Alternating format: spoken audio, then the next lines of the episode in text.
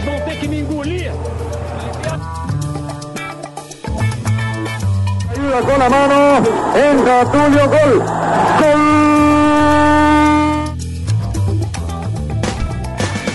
Fora o Brasil vai pra casa. Honduras joga a semifinal.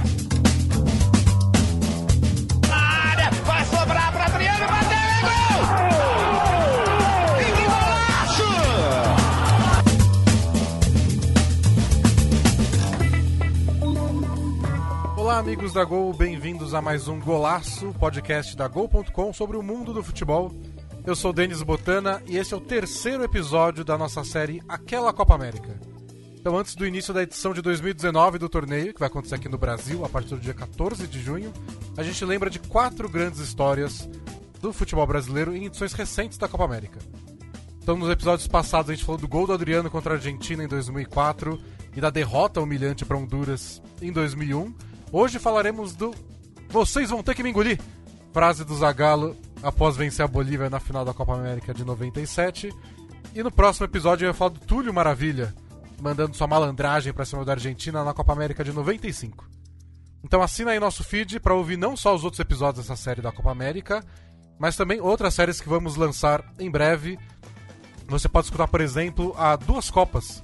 Durante a Copa América desse ano e a Copa do Mundo Feminina, vai ter programa todo dia de manhã nos, nos dias seguintes aos Jogos da Seleção Brasileira. Então pode ser a Seleção Brasileira masculina jogando a Copa América ou a feminina na Copa do Mundo. No dia seguinte tem podcast novo. E hoje nesse episódio eu tô aqui com o Gustavo Franceschini, meu parceiro, e vamos falar também com o Rodrigo Bertolotto do UOL, que acompanhou a seleção brasileira durante a Copa América de 97 na Bolívia. E o episódio de hoje vai ser dividido em três blocos. Primeiro a gente fala do Zagallo e da sua frase, depois vamos falar um pouco da dupla Ronaldo e Romário, famoso Rorô. E por fim falamos de como foi jogar na Bolívia, da altitude e da importância de ganhar uma Copa América fora do Brasil. Então vamos lá. É pra você. Vocês sabem quem são. Não preciso dizer mais nada. Vocês vão ter que me engolir. É, é uma frase histórica do, do futebol nacional e mundial, Gustavo. E aí, Denis, tudo bem? É, é, uma frase histórica, a gente vai falar bastante dela. E é engraçado que quando ele começa a falar, você pensa no Zagallo, um senhor, já tinha lá seus 70 anos, eu acho, naquela época. E ele começa a falar, essa é pra você. Aí dá aquela sensação de que ele vai declarar amor a alguém. É. Não, na verdade ele tá repetindo o Dung e tacando a taça na cabeça de alguém, praticamente. É, parece que é uma... Começa no começo parece uma homenagem, é, depois vira uma agressão. E, e, e, era, na verdade, uma, uma resposta aos críticos dele, né? É. é. então, na época apareceu uma crítica bem aberta, né? Tipo, a, a, todos que estão criticando. E um tempo depois a gente foi descobrir que tinham alvos bem específicos, né? É, acho que ele deu é, uma entrevista pro, pro UOL, é isso? Que isso, ele fala mais. Pro UOL. É, ele fala. Estavam fazendo uma onda muito grande para colocar o Luxemburgo no meu lugar. E partiu do Kifuri e do Juarez Soares, eu não podia falar nada. Tinha que esperar acontecer e aconteceu. O título veio e aí deu uma explosão. Foi uma resposta indireta para eles. Foi indireta, mas é, a, frase ficou tão famosa que é, ela ganhou contornos históricos pro, pro, pro futebol brasileiro. É, o, a gente tem um convidado hoje, que é o Rodrigo Bertolotto, do UOL. Na época ele é, cobriu a Copa do Mundo, a Copa América, pela Folha de São Paulo. Ele estava lá na Bolívia. E eu achei curioso porque ele disse que o Zagallo e a seleção brasileira em geral eram muito abertos, eles davam entrevista para todo mundo, mas ao mesmo tempo ele fala dessa pressão que era em cima do Zagallo pela vitória e com a sombra do Vanderlei Luxemburgo. Então tinha essa história sobre o, o Zagallo ser o passado e o Luxemburgo ser a nova geração, o futuro que ia levar o Brasil para outro para outro patamar que o Zagallo não estava sendo capaz de levar, segundo a imprensa e segundo o próprio Zagallo, o Juca Kifuri e o Juarez Soares. e que loucura a gente tá nessa situação, né? A gente pode ouvir o... Vamos ouvir o, o, o Rodrigo Bertolotto contando essa história? O Zagallo, então, o Zagallo é, era muito prestativo. Você ia falar com ele, ele falava. É, ele dava entrevistas, por exemplo, tinha era uma época de entrevistas exclusivas para todos os meios, né? O Globo, o Estadão, a Folha, todo mundo fazia entrevistas exclusivas com, com os atletas, né? E os atletas estavam mais relaxados O Zagallo falava, chamava as pessoas para falar. Hoje em dia tudo é muito coletiva, né? Tudo marcado, ninguém é, fala de improviso, tudo é muito estudado, tá, tá estudado com as marcas, não sei o quê. Mas na época era relaxado, assim, você, conseguia falar. O Zagallo, a história é que queriam tirá-lo, né? Então, né, tinha uma campanha para que ele saísse, falava na época muito em Luxemburgo, né? Luxemburgo seria a modernidade, o Zagallo seria o atraso. É, então, quando veio aquela vitória na, na Copa América, ele teve o aval para continuar trabalhando e teve o aval para ir para a Copa seguinte, né? Para de 98. Então é isso o lance do vão ter que me engolir, né? Porque muito técnico já caiu por conta da Copa América aí na, no Brasil, né? Cara, eu acho que o Zagallo ele é muito espontâneo. Ele é muito espontâneo. Aquilo foi um desafogo. Ele estava com aquilo entalado, ele precisava daquela vitória, precisava daquele título, e aí ele falou: vocês vão ter que me engolir. É, e pronto. É, e aí, jornalisticamente perfeito, assim, foi, foi uma, uma confissão ao vivo, né? Uma, um desabafo ao vivo. Hoje em dia a gente vê como, como se fosse um destempero, né? Porque todas as são muito bem pensadas, todas as palavras muito calculadas, né? Mas ali, eu acho que era um outro tempo, né? Um outro tempo que as pessoas de uma outra relação com, com as mídias.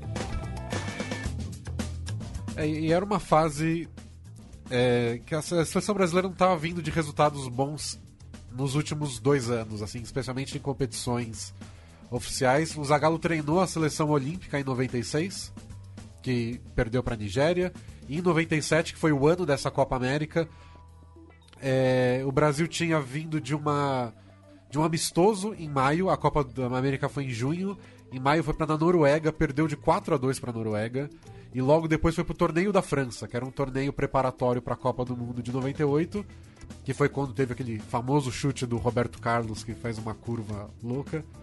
Foi um torneio de três jogos, o Brasil empatou dois contra a Itália e, e a própria França. Saiu perdendo de 2 a 0 da Itália, teve que correr atrás e ganhou só da Inglaterra, que acabou sendo a campeã do torneio. E aí, imediatamente depois, com o mesmo grupo, foi viajou para Bolívia para disputar essa Copa América. Tava todo mundo meio pessimista, assim. Tipo, parecia que. A gente olha hoje a escalação, fala, time dos sonhos. Mas a expectativa é que jogasse mais que aquilo. É, a gente vai falar um pouco do, do, do, do quão time dos sonhos era. É, e é engraçado porque essa derrota para a Noruega, por exemplo, foi muito marcante, porque embora o Brasil não tivesse bons resultados, ainda era uma fase que a gente não estava acostumado a, a, a, tropeços assim. A Noruega era vista como um time menor, série terceira linha do futebol mundial. No final, a Noruega era um bom time, foi para a Copa do Mundo, ganhou do Brasil de novo na Copa do Mundo de 98, mas perder da Noruega de 4 a 2 foi um choque e, e o Brasil depois vai enfrentar alguns dos seus maiores rivais, não perde nem para a França nem para a Itália, ganha da Inglaterra, não tem um desempenho horrível assim, mas a pressão era gigantesca mesmo assim. É impressionante como, olhando em retrospecto, se você pega a sua tabela dos resultados, não parece tão absurdo. Mas na época o assunto era esse, a pressão em cima do Zagallo e esse conflito. O Luxemburgo vinha de uma década muito boa, né? Desde ele ganhou o Paulista. A década dele, eu acho, né? É, acho pelo, que era o grande momento. Pelo Bragantino, depois foi ganhar todos os títulos que podia, né? quase todos, pelo Palmeiras. E, e aí, nesse próprio ano de 97, ele mudou para o Santos, já ganhou o Rio São Paulo com o Santos. Então ele vinha numa uma crescente que parecia que ele ia dominar a coisa toda. E no Brasil a gente tem isso, né? De o melhor técnico deveria estar na seleção. Que é, outros países não têm. E é, e é um pouco é engraçado ser o Luxemburgo nessa posição, obviamente, porque agora, em 2019, a gente trata o Luxemburgo como a imprensa tratava com o Zagallo lá atrás. Então, hoje, o Luxemburgo, como é que você. É, é difícil você explicar para um, um, um jovem que não viveu aquela época que o Luxemburgo era a modernidade. O Luxemburgo é. era o avanço nos treinos, era o cara da tática, era o cara da inovação. E era justamente essa contraposição que estava matando o Zagallo na época. Os, o, o Zagallo eram. O Zagallo, vamos pensar, ele foi o técnico da seleção campeã brasileira em seten, campeã da Copa de 70. Então ele já era um veterano de né, muitas e muitas Copas e era visto como alguém antiquado, por assim dizer, no, é, no futebol da época. As críticas eram porque ele não dava muitos treinos táticos. Então ele era bem solto com a, com a equipe. E a justificativa dele foi que não tem segredo treinar um time que é a parte mais fácil que a parte mais difícil é preparar, analisar o adversário, e que isso ele sabia fazer. Mas tinha um pedido de que você é antiquado que você não dá treino. Você precisa ter um planejamento tático e botar a galera no, no gramado. E não estava acontecendo isso. E sugeriram até, tá bom, você pode ser o líder, mas bota um assistente técnico mais preparado. E ele era contra, mas na Copa do Mundo, um ano depois, acabou sendo contratado Zico. o Zico. O Zico acabou chegando para compor o Zagallo, que era tinha sido justamente auxiliar técnico do Parreira na Copa de 94. É, e é por isso que ele fala aquela frase, é por isso que ele dá aquela resposta para os jornalistas, para esses jornalistas especificamente, e a resposta fica marcada na história do futebol brasileiro, porque é um desabafo muito genuíno ali. E é isso que é legal também do que você falou de é, o Zagallo, ele era muito aberto, então mostra que aquele desabafo era realmente forte, assim, porque não é que ele tava no ranço ali no dia a dia, batendo boca com todo mundo. Ele, ele aparentemente, pelo, pelo que o Berton nos conta, ele era. Ele tava, tava ao alcance ali, mas aí na hora que ganha é o momento dele de dizer: olha, ganhamos, tá aqui, vocês vão ter que me engolir. E é um reflexo da época em que aconteceu também, porque é, os repórteres entram em campo no segundo que o Brasil é campeão da Copa América. É, o Zagallo tá quase. Parece que ele tá passando mal na hora. É, Se vocês tá... buscarem o vídeo, parece que ele tá passando a mal. A memória que eu tenho é de estar assistindo em casa e minha mãe falar, tipo, ele vai ter um ataque. Treco, aí, é. E, e, hoje não acontece isso, porque o Brasil ganha a final 3x1 contra a Bolívia, La Paz, aquela drama toda altitude, e isso começa a correr e o repórter corre atrás. Então eu não sei se aconteceria hoje em dia. O cara ia ter alguns segundos para pensar. Talvez o desabafo até acontecesse.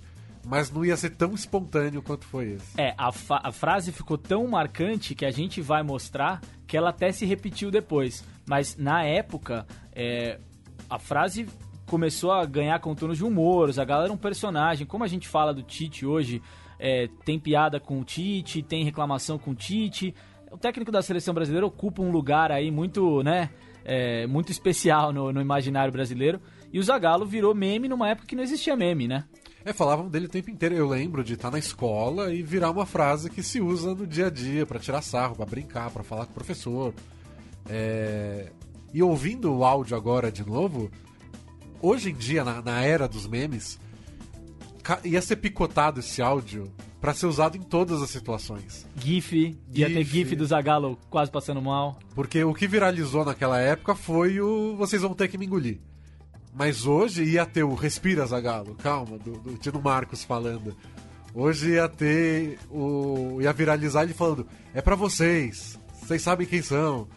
Hoje cada pedaço desse áudio ia crescer de um jeito que a época, a tecnologia da época não deixou, mas mesmo assim foi gigantesco. A gente vai ouvir um trechinho do. Acho que foi. Os, talvez tenham sido os maiores propagadores do. Do, do, do Zagalo, do Vocês vão ter que me engolir enquanto piada, o Cacete e Planeta na época, eles usaram, o sarro deles. Eles usaram muito e sem pudor, é. e essa, essa, esse é um bom exemplo. Laboratórios Farmacêuticos Tabajara tem o prazer de anunciar mais um lançamento de qualidade internacional.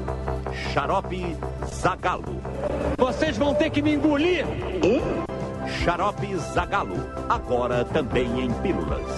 Vocês vão ter que me engolir!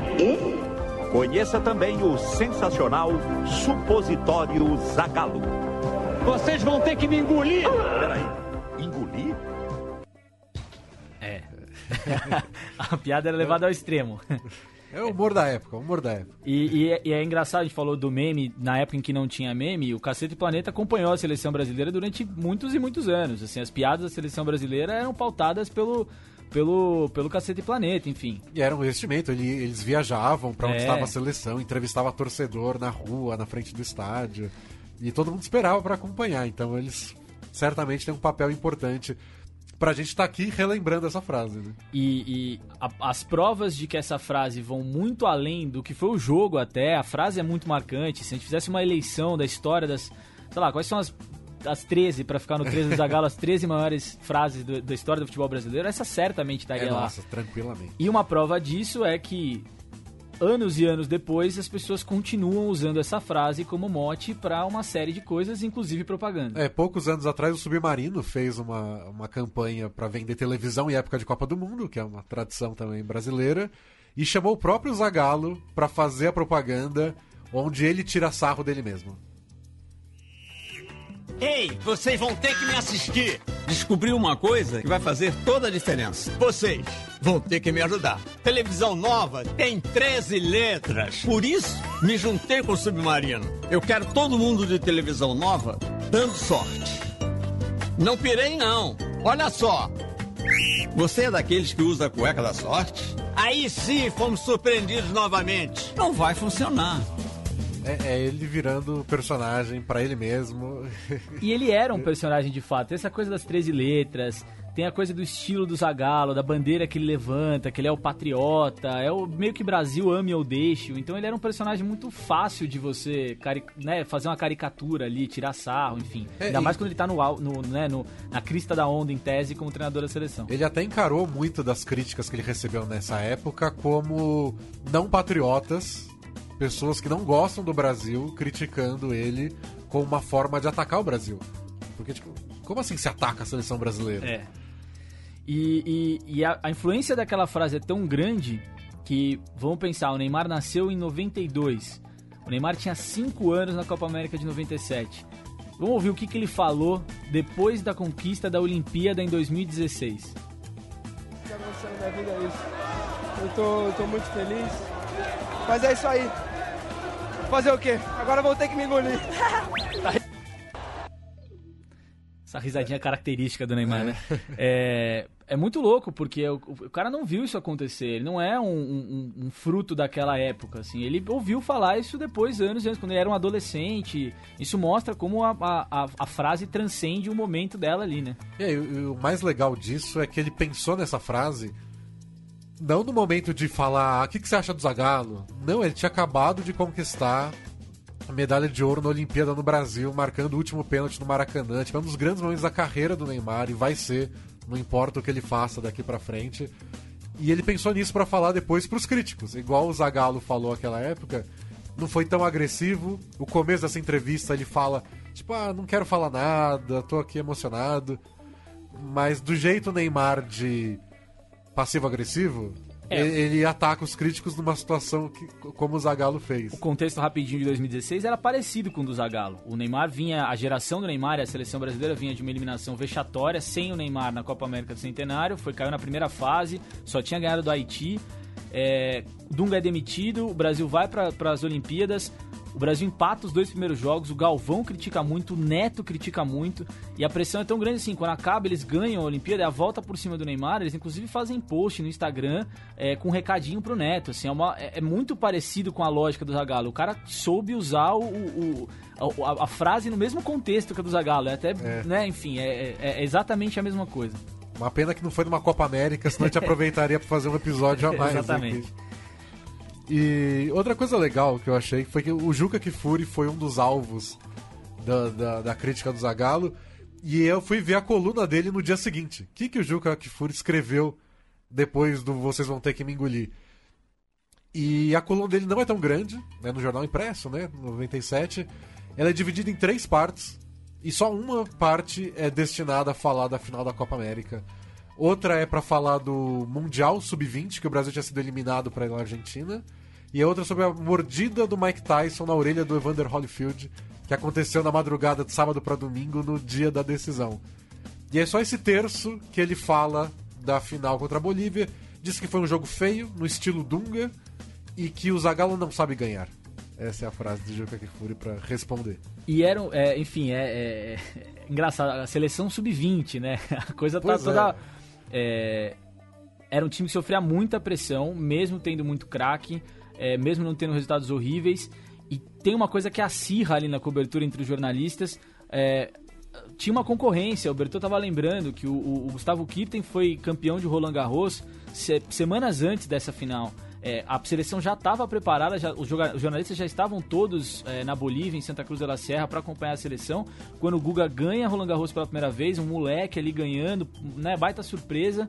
E isso divide um pouco o espaço da seleção com isso é, é uma coisa muito de dentro do jornalista ali, mas é, isso acirra os ânimos, isso deixa as coisas mais intensas ali no dia a dia. É, rouba espaço, né? Rouba Porque espaço. Na, na imprensa você tá sempre buscando espaço pra falar sobre algum assunto e o Guga aparece pra roubar esse espaço que era da seleção.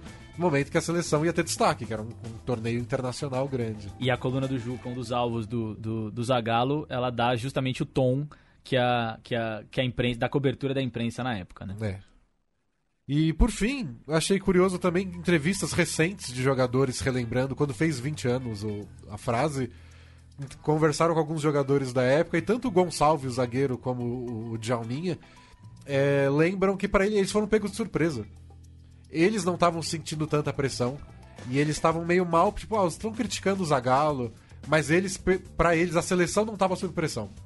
Era ataques ao Zagallo, mas que ele era tão tranquilo no dia a dia que eles não esperavam aquele aquele ataque de fúria depois da conquista. É, casa com o contexto todo, né? O, o Brasil sabia que ele ia contar com os jogadores, mas o Zagallo talvez fosse uma dúvida para 98. É.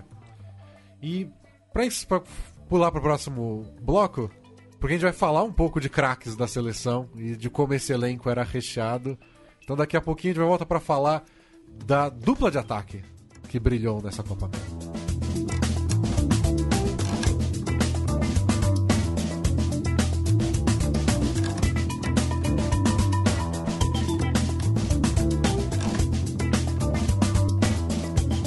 Dupla de ataque do Brasil na Copa América de 97 na Bolívia era nada mais nada menos que Ronaldo e Romário, a famosa dupla Rorô. Foi, foi o Galvão que batizou? Eu não lembro, eu, eu acho que talvez tenha sido, mas a gente. é, Esse é um, esse é um apelido que ficou não só no Brasil. É, é, as outras edições da Gol, conversando com eles sobre o podcast, sobre a história da dupla Ronaldo e Romário, eles também se referem à dupla Ronaldo e Romário como a dupla Rorô.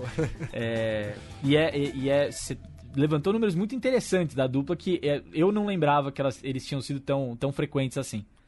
É, foram 19 jogos pela seleção, 14 vitórias, 3 empates, 2 derrotas. E o impressionante é que a seleção marcou 56 gols nesses 19 jogos, a média praticamente de 3 por jogo, e que 60% dos gols foi pela dupla.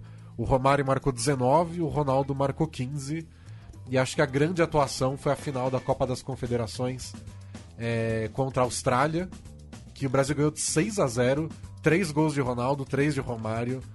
Pra mostrar bem o poder de fogo da dupla. E, e, e se você se você que está ouvindo a gente tiver curiosidade, dá uma busquinha ali no, no, no Twitter da vida, no YouTube, os gols do, de Ronaldo e Romário por essa época da seleção. É incrível a, a capacidade que eles tinham de se encontrar em campo, o entrosamento, a genialidade no passe, a arrancada dos dois, os dois no auge ali, o Ronaldo super no auge, melhor do mundo, o Romário vindo do, do, do melhor, da, do melhor ano da carreira dele, que foi 94, também estava ali muito perto, ainda tinha arrancada, não era só um jogador de, de, de, de finalização ali no último toque. É realmente incrível a dupla, e é incrível que eles ficaram por aparentemente muito pouco tempo juntos, foram só poucos anos, é, poucos momentos ali de convivência, mas ainda assim o Romário é o jogador com quem o Ronaldo mais vezes dividiu o ataque da seleção brasileira. É, até por ter sido um- uma época movimentada, então teve o tal do torneio da França, teve Copa das Confederações, teve a Copa América. Eles jogaram, eles estiveram juntos num período onde a seleção atuou várias vezes. Mas se você pegar por anos assim, não foi tanto tempo assim. O Romário ficou um tempo fora da seleção depois de 94, aí depois ele volta, pega o comecinho do Ronaldo, depois o Ronaldo começa a se machucar também. Então foi um período de tempo curto, mas onde o Brasil jogou muito e onde os dois brilharam. E aí a gente faz a ligação com a primeira parte do programa e parece que não combina, né? Por que estavam criticando tanto? É, os números, os números dos dois são incríveis. Imagina, 34 gols marcados em 19 jogos. O, Brasil, acho que eu, não eu não lembro qual foi a última vez que o Brasil fez tanto gol em tão pouco tempo. É, e são dois jogadores históricos. Se você pensar, a gente foi não, a gente não pôde ver esses dois fazerem uma dupla de Copa do Mundo. O que teria sido para a história da seleção brasileira ter Ronaldo e Romário? A gente teve os dois separadamente. É até engraçado é, pensar nas duplas deles, mas a gente teve separadamente. Em conjunto, a gente não, não teve numa Copa do Mundo, não tem uma grande conquista para marcar esses dois. Tem, enfim, a Copa América, a Copa das Confederações, eles não estavam na Copa do Mundo. São dois dos maiores atacantes, dois maiores fazedores de gol da história do futebol mundial. É, e o, e o que monta a memória coletiva do país é, são as Copas do Mundo, né? Então você fala em Romário, você pensa em Bebeto. Você fala em Ronaldo, você pensa no Rivaldo. São as duplas da Copa do Mundo, ainda mais quando você ganha a Copa do Mundo. Exatamente. Isso vira um- uma coisa histórica. Então eles jogaram tão bem juntos, combinavam tanto. É, talvez até seja esquisito pra gente pensar nisso do jeito que o futebol é taticamente hoje. Tipo, os dois são centroavantes. Você junta dois centroavantes hoje, é esquisito ter dois camisas nove. Que ao mesmo tempo eles são centroavantes que não se limitam a receber a bola na área, Então- subir de cabeça. Aliás, os dois não eram. O, o Romário até era um bom cabeceador, o Ronaldo nunca foi um bom cabeceador, então é um perfil completamente diferente da noção de centroavante que a gente tem hoje. Mas eles são tão completos, tão talentosos, que eles pegaram o jeito rapidinho. Acho até que dizer que são centroavantes talvez seja um exagero. Eles eram atacantes mesmo, eles eram atacantes completos, eles não eram só a, a ideia de centroavante. É, acho que o Romário fica mais assim quando ele envelhece. Quando fica mais velho, né? exatamente, exatamente. E, e parte da gente não ter tido o direito, eu diria, de ver os dois numa Copa do Mundo passa por essa Copa América. Passa, é, e passa por essa final de 3 a 1 contra a Bolívia. É, os dois foram campeões juntos, tá? Pra ficar na história como a dupla foi campeã, mas não, a dupla não atuou na final. Na semifinal, o Brasil enfrentou o Peru, ganhou de 7 a 0 Mas o Brasil ganhou todos os jogos na, na, na campanha. E quando tava 5 a 0 o Zagallo colocou o Edmundo em campo. E aí no primeiro lance, depois que o Edmundo entrou, o Romário fez aquele sinal de que sentiu uma, uma dor na coxa e pediu pra sair. Romário e Edmundo tinham uma rixa na época. E Eu não, é, eu não sei se é na época ou se dura até hoje. Eu acho que Romário e Edmundo é meio que um casamento que nunca deu certo ali. E aí no dia seguinte o Romário tava no treino e parecia tudo bem. E o Zagallo ficou pé da vida porque ele entendeu como se ele tivesse é, simulado aquela lesão só porque ele não queria jogar com o Edmundo. E ele, o Zagallo considerou aquilo ofensivo e falou: não, você tá bem no treino, beleza, mas já que você falou que tava machucado, você não vai jogar a final. Daí o Edmundo entrou no lugar dele na final, fez o primeiro gol, completamente impedido. não precisa de VAR, não precisa de nada. Um absurdo impedido, mas fez o primeiro gol lá. Deu um soco em um boliviano antes de ser substituído. E mas não foi substituído pelo Romário. O Paulo Nunes entrou no lugar do, do Edmundo na final, quando a partida estava em 1 a 1 ainda. Então podia até o Zagallo talvez ceder o desespero de falta um gol da vitória, mas nem isso. E foi um momento chave na rixa é, Zagallo e Romário. É, é, enfim, o Romário é um cara que teve problemas com o Parreira, teve problemas com o Zagallo, depois vai ter problemas com o Luxemburgo, vai ter problemas com o Felipão. Não, era, não devia ser fácil lidar com o Romário. Mas nesse momento especificamente, é, o Zagallo abre mão do Romário. não- a gente vai falar um pouco mais sobre a importância daquela Copa América para a história da seleção, mas um jogo que era difícil, que era importante. E mas mesmo assim ele continua chamando o Romário. O Romário vai até 98. Só que isso se repete na Copa do Mundo. E, e- e é justamente por conta dessa relação complicada do Romário com o Zagallo é, que ele, ele é cortado de um jeito esquisito, de umas coisas mais, mais estranhas, assim, em véspera de Copa, você o Brasil sim- simplesmente abriu mão de tentar ter o Romário jogando a Copa do Mundo da França em 98.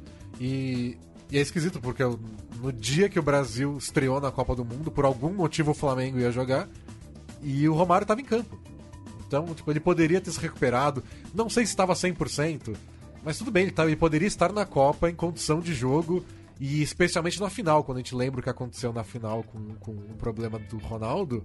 Era uma boa aposta para entrar em campo, né? Não, e só recuperando um pouco, pra quem não se lembra ou não viveu essa época, o Romário chega à França, ele tá no período de treinamentos ali na, na, na, na França, junto com o Ronaldo, enfim, ele ia ser a dupla de ataque, ia formar a dupla de ataque do Brasil. Ele sente uma lesão, é, tô falando de cabeça agora, mas eu, se eu não me engano, era uma lesão muscular. É, ele tá em tratamento e o, o Romário conta depois que ele foi surpreendido com o corte, porque ele, Romário, apostava que ele poderia estar em campo ao longo da Copa do Mundo, se não fosse no primeiro jogo contra a Escócia, mas ele poderia estar em um outro momento ali, mais pra frente, jogar um mata-mata, enfim, não é um cara de quem você quer abrir mão, né? Um craque como o Romário, você em tese não queria abrir mão. E a seleção abriu mão. A seleção fez o corte, tem uma imagem muito forte do Lídio Toledo, médico da seleção, ao lado do Romário. Romário aos prantos na entrevista coletiva em que é anunciado o corte dele. E ele leva essa briga para uma última instância. Se essa briga com o Zagallo que começou lá atrás na Copa América, no jogo que a gente está conversando aqui, o jogo do vocês vão ter que me engolir, ela chega à justiça. Porque o Romário abre um restaurante, uma, uma casa noturna no Rio de Janeiro, E a bronca dele foi não só com o Zagallo, mas com o Zico também, que era, na época, como a gente falou, assistente do Zagallo para a Copa do Mundo de 98. E aí no, no bar do Romário, a caricatura é, que marcava um dos banheiros ali era o Zagallo é, no banheiro, é, né, ali Calça no riada. calça riada e o Zico com o papel higiênico na mão. E aí, obviamente, o Zico e o Zagallo ficaram pé da vida também, processaram o Romário, isso foi parar na justiça. E, e- tudo isso começa desse episódio da semifinal da Copa América, ou seja, um jogo antes desse jogo contra a Bolívia fatídico que a gente está conversando, em que o Romário é, aparentemente finge uma lesão para não ter que dividir o campo com o Edmundo. E o Zagallo fala sobre isso depois da final. Ele confirma essa história, que era uma apuração dos jornalistas. Assim, para quem tá lá, bem, o Romário sentiu uma lesão na semifinal, mas ele tá treinando. Mas aí ele tá fora do jogo da final, da, da final. O que, que tá acontecendo? Por que isso? E o Zagallo fala depois. É, o né? Zagallo falou, não, ele falou que tava, ele saiu machucado na semifinal, não vou arriscar não, porque são só três alterações, é jogo na altitude, não posso arriscar. Ele disse que tava machucado. Ou seja, o Zagallo também não fugiu da briga. Ele também queria dar, a, dar a É. lição dele pro Romário. E aí, anos depois, em 2011, o Romário deu uma entrevista pro UOL, e onde ele comenta tudo isso e fala da mágoa dele com o, com o Zagallo, que diz, ó, perdi uma Olimpíada por causa do Zagallo, porque ele queria ter sido chamado como um dos três veteranos na Olimpíada de 96. E perdi uma final de Copa América por causa do Zagallo e perdi uma Copa do Mundo por causa do Zagallo. Nos três casos, o Zagallo privou, se a gente seguir essa lógica do Romário, o Zagallo privou todo mundo, não só a torcida brasileira, de ver Ronaldo e Romário em campo. Pois porque é. o time de 96 da Olimpíada dos Estados Unidos também tinha Ronaldo em campo. Podia ser a primeira edição da dupla Rorô e não aconteceu porque o Zagallo preferiu não chamar o Romário para a Olimpíada. E aí nessa entrevista, pra fazer um gancho com o nosso episódio, o Romário ainda fala assim, abre aspas, ele sempre teve que me engolir, porque eu sempre fui melhor na hora de decidir. E aí ele acha que o, em 96 e 98 o Brasil poderia ter vencido se o Zagallo tivesse apostado nele. E 97 passou perto, né? A gente vai falar no próximo bloco, mas não, não foi fácil. O, o jogo foi mais difícil do que o placar indica. É, o 3 a 1 indica que é uma coisa mais fácil, é a Bolívia, mas não é, não é tão simples assim. Então na volta a gente fala de como era complicado vencer a Bolívia, embora não pareça.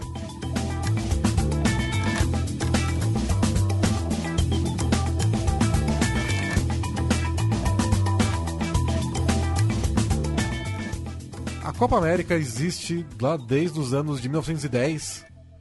Tem edições inúmeras ao longo da história, mas mesmo assim foi só em 1997 que o Brasil foi ganhar o primeiro título do- da Copa América fora do Brasil. O que é uma estatística absurda. E o Brasil chegou a perder 10 finais fora de casa ao longo da história. Os únicos títulos tinham sido dentro do Brasil. E essa Copa América de 97 marca a primeira conquista fora de casa. É, a gente falou com, com, com o Rodrigo Bertolotto do UOL, e que, como a gente falou, trabalhava na Folha na época e cobriu aquela Copa América. Ele fala um pouco sobre a importância é, daquela Copa América, a importância de ganhar a Copa América para o Brasil naquela época. Tinha esse lance do Brasil não, não ganhar muito tempo a Copa América. O Brasil tinha ganho a Copa do Mundo, mas a Copa América estava tava rolando um jejum. Igual a Argentina agora também, né? Tem um jejum, que é, mas é um jejum geral, e aí ele. A Argentina quer de qualquer jeito ganhar a Copa América. Qual é a lista de jogadores que nunca ganharam a Copa América? Bom, entre, entre craques sul-americanos, no Brasil, Pelé nunca ganhou uma Copa América. Zico não ganhou Copa América. Maradona não ganhou Copa América. Messi ainda não ganhou. Vamos ver o que Vamos acontece ver o que vai acontecer. nos próximos meses. No Chile, Zamorano, que é um dos grandes nomes da história, não ganhou. Valderrama, maior nome é, colombiano, não ganhou. Chilaver, não sei se é o melhor, mas o mais Mais emblemático. emblemático paraguaio não ganhou. Então a Copa América tem esses essas estranhezas. Claro que é, se você pensar Zamorano, Chilaver, é, Valderrama, é, você consegue entender que eles não ganham, porque não é sempre que esses times vão ganhar. É, Né? é mais difícil mesmo. É, não é porque um craque aparece que uma geração de craques Exatamente. Mas como é que o Pelé nunca ganhou uma Copa América? A Copa América é o único título que o Pelé disputou. Você vai falar assim, ah, o Pelé nunca ganhou a Champions League. Tá bom, ok, ele não disputou uma Champions League, mas o Pelé disputou algumas Copas Américas, ele não ganhou nenhuma. Isso dá conta de quão difícil era a Copa América pro Brasil. E o Brasil vinha, embora ele tivesse o título mundial de 94, é, ele vinha de uma fase ainda muito difícil. O Brasil passou de 70 a 94, 24 anos sem ganhar é, é, Copa do Mundo. E ele sofria em várias Copas Américas. Boa parte das crises que se criavam ali eram em Copas Américas, em confrontos com os nossos vizinhos, e o Brasil perdia e não conseguia. É, enfim, era um, era um trauma, era uma coisa. Um, uma coisa você. Uma coisa muito difícil de. O Brasil precisava superar aquele obstáculo. É, ao longo da história, o Brasil teve várias Copas Américas onde mandou o time B, onde mandou metade do time principal, outros não, poupou alguns jogadores. Isso aconteceu em vários casos. Mas é o que você falou, o Pelé jogou. Não é que, que só tava lá. E no, o Maradona jogou Copa América, eles só não ganharam. E a importância dessa Copa América, você é, é, pode perceber pela dessa Copa América que a gente está falando, da Bolívia 97, pela qualidade do elenco que o Brasil levou para lá. O Brasil estava com um time é. absolutamente principal, jogando, apostando tudo naquela, naquela Copa América. Era teste para a Copa do Mundo, era para ver quem ia, quem não ia, era para provar que o time estava preparado para disputar o título em 98, para tentar mais um, uma Copa do Mundo seguida. Então o Brasil levou muito a sério e tinha essa pressão, né? Tipo, se você leva a sério contra essas equipes, você tem que ganhar. E o fato de ser na Bolívia era um agravante. Sim. A, a Bolívia vinha de um, um histórico. É, a Bolívia, primeiro, ela tinha um time nos anos 90 muito forte, chegou aí para a Copa do Mundo de 94, tinha El Diablo Echeverri, tinham jogadores que eram, eram perigosos ali, enfim mas a altitude era um medo. O Brasil tem um jogo muito traumático na Bolívia em 93, que é a primeira derrota do Brasil na história das eliminatórias. É, ele perde para a Bolívia num jogo que complica a situação do Brasil na, na, disputa daquelas eliminatórias. O Parreira era o treinador. E a Bolívia virou, a, a La Paz especialmente, por conta da altitude, virou meio cemitério de craques para o Brasil. É, o, no caso de La Paz ainda tinha... As pessoas já conheciam até também por causa de Libertadores. Então os times brasileiros iam para lá e tinham dificuldade. São 3.660 metros de altitude. É, muda muito para quem está jogando. E esse jogo de, de 93 foi marcante não só pela derrota, mas pelo frango do Tafarel. Então é meio que. Você perde a confiança até em quem você tem que ter mais confiança, que é o goleiro. Então são erros marcando o Brasil. E o Brasil conseguiu um desconto que foi fazer quase toda a campanha em Santa Cruz de la Sierra, que é quase nível do mar, e só para decisão contra a Bolívia que o Brasil precisou viajar para La Paz. E a La Paz tem outros episódios também na, na, na história da seleção brasileira. Em 2000, 2000 na campanha para 2002, é, o jogo foi em 2001 ainda, se eu não me engano, mas enfim, nas eliminatórias para a Copa de 2002, o Brasil vai jogar com a Bolívia em La Paz. O Juan é o, o, o zagueiro, é um zagueiro que tá ameaçando explodir ali no Flamengo, super promissor, ele falha naquele jogo. É, é um chute, tem um chute fora da área também que dá uma complicada ali pro Marcos. O Brasil quase quase se complica de novo na Bolívia. É, e foi uma eliminatória difícil também. Foi uma eliminatória super difícil em que o Brasil só conseguiu a vaga na, no último jogo. E o Juan ficou fora da Copa do Mundo muito por conta daquela falha. Ele acaba perdendo a vaga pro Anderson Polga, que foi o quarto zagueiro da seleção brasileira ali. Era o zagueiro reserva, com Edmilson, Lúcio e Roque Júnior titulares. É... Então era um desafio muito grande. A gente, é, a gente se acostumou a ver Copa América de um outro jeito. E o, o o, o, o Bertô, de novo, pode contar pra gente a diferença entre o que a gente via, é, na, o que o brasileiro via naquela época, qual é a importância da Copa América naquela época e a importância que ele tem que ela tem agora, ou que ela teve nesses últimos anos. O Brasil não ganhava, ganhou, ganhou na sequência, né? 97 e 99. Então, sei lá, se deu uma saturada e, e depois o Brasil também com, ganhou a Copa de 2002. Então, estava muito na crista da onda, não, não estava muito preocupado com, com Copa América. E é bem isso que, o, que o, o que o Bertô falou de a, a Copa América mudou de importância. Se a gente for pensar, não teve nenhuma. Embora o Brasil tenha perdido é, de maneira até meio vexatória nas últimas Copa, Copas Américas, enfim, foi eliminado duas vezes pelo Paraguai nos pênaltis, foi eliminado na primeira fase na última Copa América, mas não é um, uma tragédia nacional. Naquela época a Copa América era muito importante né? Repetindo um pouco do, do, do, do, que a gente tem falado no, no, nesse podcast todo. É... E aí a gente vê umas coisas no time, por exemplo, o Edmundo tá lá, é, o, o Bebeto, que vai ser o titular na Copa do Mundo no lugar do Romário, ele não tá. Isso diz muito sobre o que era a seleção naquela época. É, tipo, o- o- os atacantes convocados foram Ronaldo, Romário, Edmundo e Paulo Nunes. E o Bebeto, algum, menos que um ano da Copa, não estava nem lá no, no teste mais importante. É, isso fala também um pouco do estilo do Zagallo. O Zagallo era o cara que não tinha muito é, o que a gente vê o Tite fazer hoje, de você tem todo um caminho pra virar titular, pra ganhar o espaço, tem que aparecer, vir, né?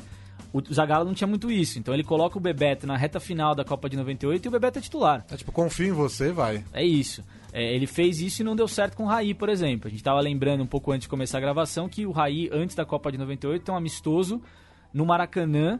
O Raí joga de titular, o Maracanã inteiro vai a ele porque ele joga muito mal. O Brasil perde da Argentina por 1 a 0 e ele sai super emocionado, assim. Ele conta depois que foi uma noite muito difícil pra ele. Era o primeiro jogo dele na seleção brasileira naquele ciclo. E era às vésperas da Copa de 98. Se ele fosse bem, ele seria o titular da Copa. Ele foi mal, ele ficou fora. Boa prova de fogo, vai lá. Exatamente. É engraçado, a gente falou do Edmundo. E o Edmundo é um cara que teve várias chances em contraste. E não conseguiu se estabelecer. 97 foi o ano do Edmundo. Quando ele foi campeão brasileiro pelo Vasco e tava arrasando, marcou trocentos gols. Até hoje as pessoas falam que é um brasileiro que podia ter concorrido à bola de ouro ou ao melhor do mundo, né? jogando aqui, né?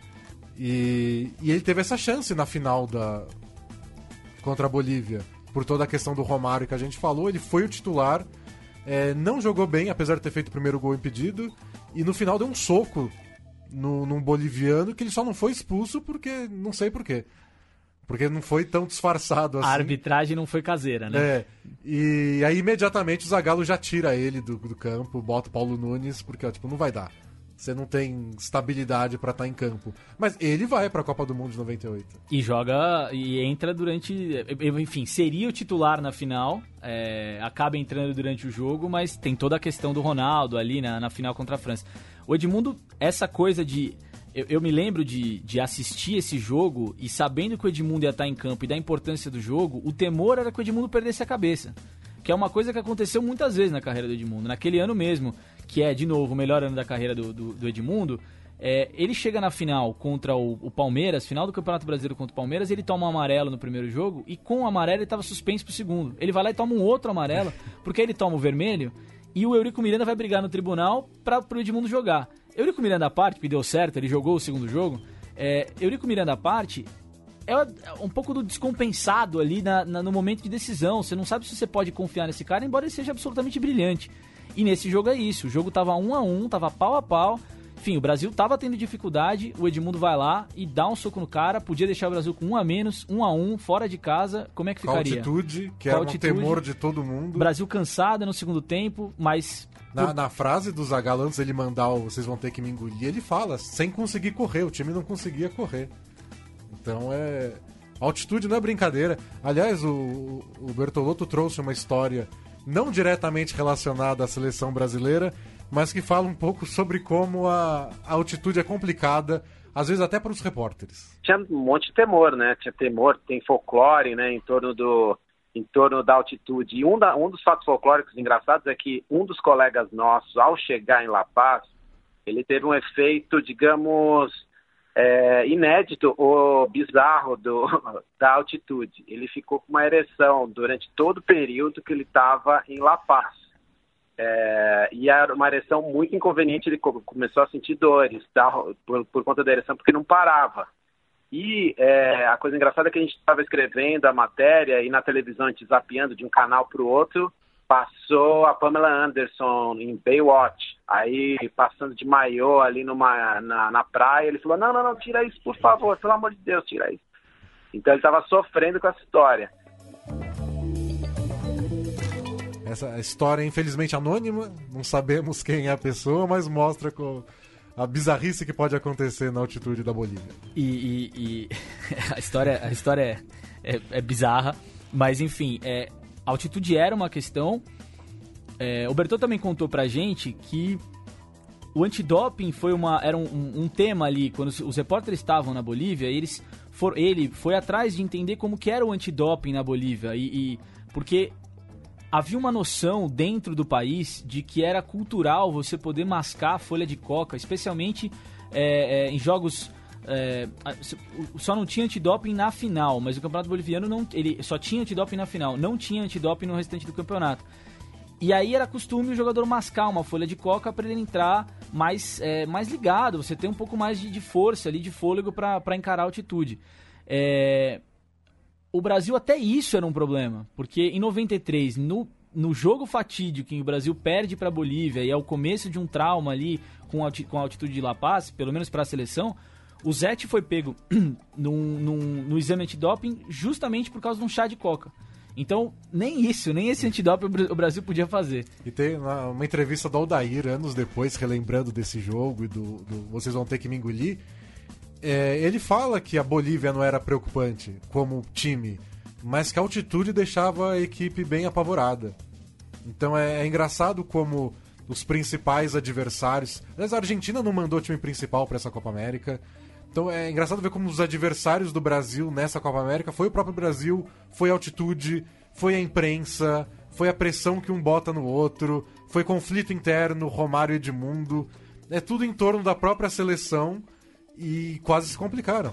É, um chá de Brasil e quase deu errado. Mas no fim, o Brasil vence com gols de Ronaldo e Zé Roberto para desafogar e, e, e fazer 3 a 1 na Bolívia é. e ser campeão finalmente. Assistência do Denilson nos dois gols, tanto do, do Ronaldo, que foi praticamente o gol da vitória, do Zé Roberto foi no finalzinho, com o jogo já praticamente encerrado.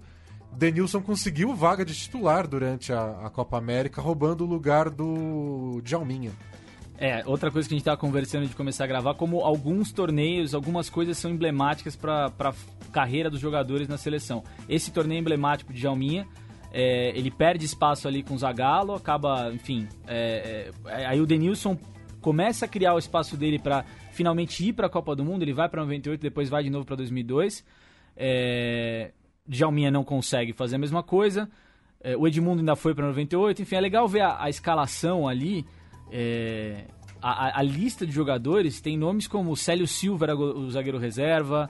É, você tinha Giovanni com a camisa 7, Giovanni que era do Santos e na época estava no Barcelona, chegaria a começar a Copa de 98 como titular, jogou 45 minutos e foi sacado. Então tem umas, umas pérolas aí no, nessa, nessa, nessa, nesse elenco do Brasil que ganhou a Copa América de 97. É uma mescla, né, de, de gente que está chegando, gente que você vai ver de novo na Copa de 98 e quem se perdeu no meio do caminho. Infelizmente, Ronaldo e Romário não estavam juntos na Copa de 98. Pois é. Mas é isso, pessoal. Muito obrigado. Essa foi mais uma edição do Golaço Podcast da Gol.com na série sobre a Copa América. Voltaremos para o próximo quarto e último episódio, onde vamos ter uma ajeitadinha de mão. La, la, el gol de la, de la madre. Eh, eh, la Virgem Maria. La, el gol de la Virgem Maria. De Túlio Maravilha. Túlio Maravilha. É isso aí, gente. Obrigado. Valeu, até mais. Dunga. Denilson, vamos Denilson. Pra Ronaldinho, pra Denilson. E agora? Pra Ronaldinho. É bater pro gol, Ronaldinho. Perna esquerda, bateu. Gol!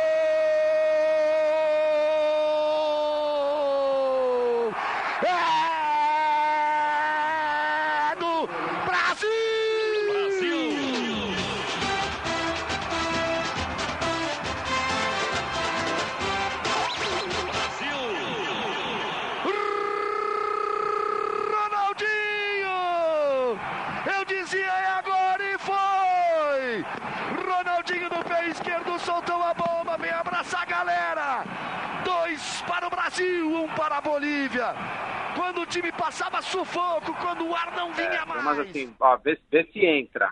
Tem um, um repórter da, que era da Gazeta Esportiva, ligou para o nosso hotel. E o nosso hotel tava o pessoal da Folha, que era a equipe que eu tava, e a Globo, fechado para os dois.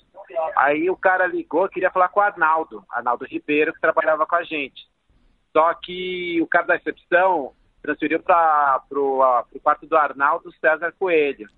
Quando o Arnaldo César Coelho atendeu, o repórter falou: Que sotaque de. sotaque de carioca viado é esse? Não sei o que lá. Aí o cara: Que isso? Pô, quem tá falando? Aí, então, sei lá, uma anedota desse tipo.